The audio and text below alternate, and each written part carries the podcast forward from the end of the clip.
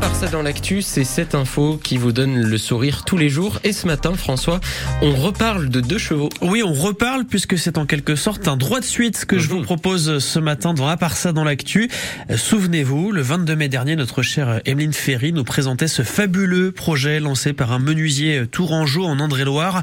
Pendant cinq ans, Michel Robillard a dessiné, scié, poncé, assemblé avec ses mains des morceaux de bois pour créer une deux chevaux, un modèle unique au monde, donc une deux chevaux en bois qui peut rouler sur la route et que le menuisier a finalement mise en vente aux enchères. Eh bien, cette vente a eu lieu. Ça s'est passé dimanche dernier au château d'Artigny à Montbazon, près de Tours. Mhm. La salle était comble pour euh, cette vente, d'après nos confrères de France Bleu Touraine. Et alors, à votre avis, David, Jérôme, à quel prix est partie la deux chevaux en bois? 50 000 Oh, c'est plus. plus. que ça. Ah oui, moi j'allais dire moins.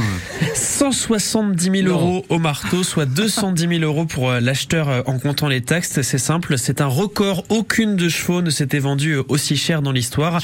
C'est le, c'est le fondateur du, du, musée des Arts Forains de Paris qui a fait l'acquisition de cette belle lochoise. C'est le surnom donné à la voiture par son créateur, Michel Robillard, qui craignait que la Deduche parte à l'étranger et rassuré, je pourrais la revoir, dit-il au micro de France Bleu Touraine. Et nous, on espère espère aussi voir ce modèle unique extraordinaire dans le Berry dans les prochaines années. Et en plus, on a l'événement parfait pour ça, la Fiesta Dush à Châtillon-sur-Indre. L'événement réunit tous les deux ans les amateurs de deux chevaux. En août, les propriétaires font des rallyes, des balades. Bien sûr, ils exposent aussi leur modèle au grand public. Des prix sont remis.